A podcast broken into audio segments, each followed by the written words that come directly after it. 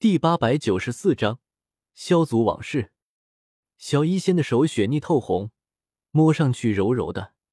我牵起她的手，温柔说道：“她也是萧族族人。”火玄终于忍不住吐槽：“所以他也姓萧吗？”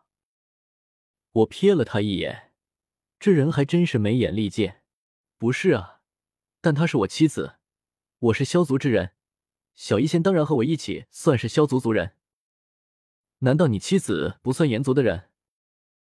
火玄，他还没妻子呢。他忍不住吼道：“你当古族的人都是白痴吗？你说你们是萧族之人，你们就是萧族之人。天幕乃是有大机缘的宝地，他们可不会随便放人进去。”我齐了，那你们一般怎么证明你们是远古八族的人？怎么证明你是你？一听这话，火玄得意起来。他低吼一声，额头眉心处那道红色的火焰纹路竟然发出淡淡红光，好似要燃烧起来般。他手指眉心，摇头晃脑起来：“这是我炎族的族纹，只有拥有斗帝血脉的人才能拥有。远古八族中各族都有类似的东西，这就是我远古八族的证明。”萧炎、绿萝几人都好奇的看着他的族纹，火玄更加得意，嘿嘿笑道。你们有这东西吗？小医仙细细的眉毛皱成川字形，这种东西他们当然没有。没想到远古八族还有这种识别血脉的方法，看来我想冒充萧族的方法是没用了，天幕无法进去。蠢货！火智却是忍不住喝了声，看着火玄那样子，真不知道这人怎么能被族中选出来到古族。而自己之后还要与他一同进入天幕。火玄，你忘了萧族为何而衰落吗？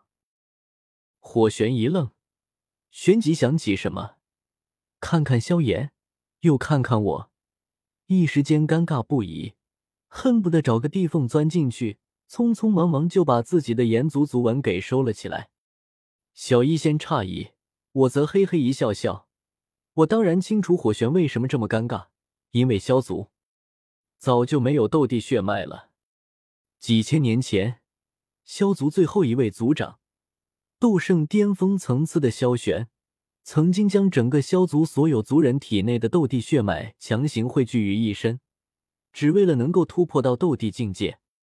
若是成了，萧族再现一位斗帝，必将统治整个斗气大陆，再续远古时期的辉煌。可惜的是。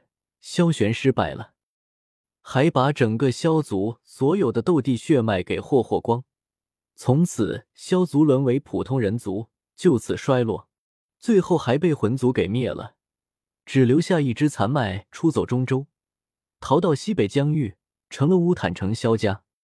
所以，什么用族纹来验证身份，这对其他七族来说行得通，可在萧族这里，从萧玄之后，整个萧族谁都没族纹。生怕火玄太尴尬，把自己憋死，我没有再多说什么。看火智的态度，对我颇为友好，至少我的目的已经达成，和炎族搭上了线。火智微微颔首，古族的成年礼过几天就要开始，之后便是天幕开启，里面还有不少凶险，到时候我们再见吧。这算是邀我在天幕结盟，我笑得极为开心。能与火之仙子一同进入天幕，是我的荣幸。两边就此分开，各自回了古圣城的住处。路上，小医仙冷着一张脸，情绪不高。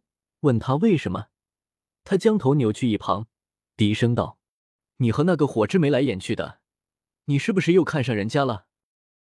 我大惊失色：“我怎么可能看上火之？你比她美多了。”小医仙笑了，两眼弯弯，真的？当然。我拍着胸脯说道。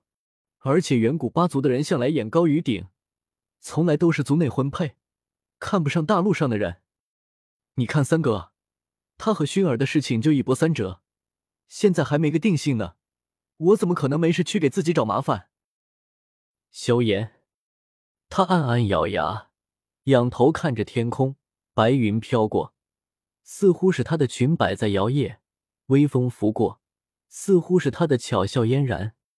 薰儿，你等着吧，我已经来了，我一定会带你离开这里的。他想起了与女孩的约定，目光顿时变得无比坚毅。斗宗不够，那就斗圣；斗圣不够，那就斗帝。如今古族邀请来的客人还没到齐，还要等上几天。我和小医仙几人就现在古圣城逛了起来。这里不愧是古族的地盘，一些大陆上罕见的珍稀药材、奇珍异物，这里竟然有不少，就放在店铺中任意售卖。一些路边看着不起眼的小店，走进去才发现里面竟然摆着几卷高阶丹方、强大斗技卷轴。一问店主，便说这是当年他哪个哪个炼药宗师。哪个哪个斗圣先祖留下来的？绿萝眼睛都给瞪出来。他原是冰河谷附庸家族，小门小户出身，踏上修行之路后就一路坎坷，各色资源紧巴巴，难得遇上些好东西，还得和别的斗宗强者打生打死，拼了命才能抢到手。有时更惨，被人打的小命都快没了，东西还没抢到。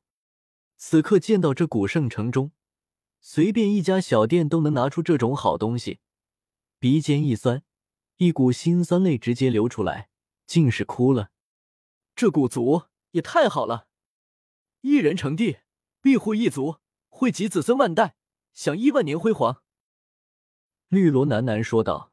其他几个毒宗长老也是这般，感慨万分。人比人，真是比死人。我斜睨了他们一眼，难道跟我混就不好吗？平时少你们吃，还是少你们喝了？盟主所言极是，能加入大爱盟，是我们的荣幸。几个长老慌忙下拜，心里却暗暗骂开了。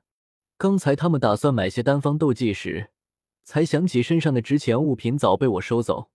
而他们在毒宗当长老这么久，平日里任劳任怨，工资却从没见小医仙这位毒宗宗主发过。逛了数天时间。我也为小医仙买了许多药材丹方，可也发现这里好东西确实不少，却只是相对大陆上来说，都是些斗宗层次的东西。那些真正涉及古族奥秘、涉及到斗圣层次的东西，古圣城中半点都没有。果然还是闭关锁国啊！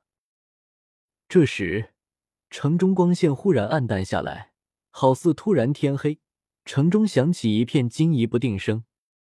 我心中一紧，急忙拉着小医仙的手走出店铺，抬头看去，却见极高空处乌云滚动，电闪雷鸣，似有异变。